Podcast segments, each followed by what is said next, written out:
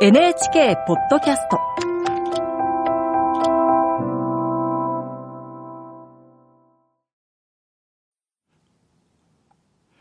こんばんは、作家の高橋源一郎です。2014年、オックスフォード大学のマイケル・オズボーン准教授が雇用の未来という論文を発表して大きな騒ぎを巻き起こしました。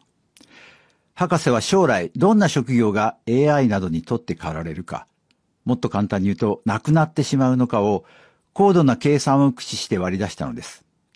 えー論文の中身は極めて難しいのですが、博士は最後にアメリカ労働省が統計上の基準として出している702種類の職業をなくなる確率順に並べたリストを載せました。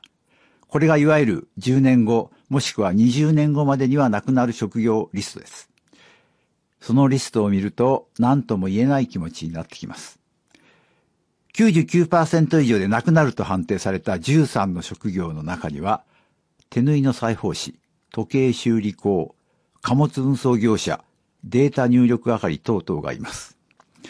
95%以上の中にも、スポーツの審判、銀行窓口係、運転手、販売員、弁護士秘書、モデル、レストランやラウンジカフェの従業員、レストラン料理人等々。えーそれから、ネイリストも左官屋も肉屋も自動車の整備工もツアーガイドも90%以上の確率で消滅。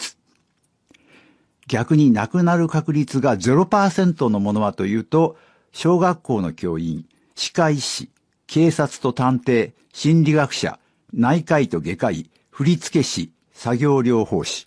うんなるほどですね。では芸術家はどうなのか。作家として大いに気になるところです。ダンサーが524番目で13%。532番目にラジオやテレビのアナウンサーが出てきます。10%。まだまだ大丈夫。ミュージシャン歌手が548番目で7%。そして580番目にようやく作家が登場します。4%。いやりーですね。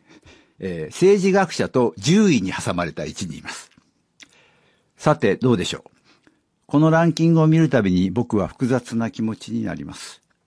この論文が発表されてちょうど9年。AI の発達はこの時の予想を超えているかもしれません。この間チャット GPT についてお話ししました。えーチャット君は AI なのに素晴らしい文章を書きます。実際のところ、この AI 以下の文章しか書けない人間はたくさんいます。というか、もっと機械的で味気のない文章を書く人間もたくさん。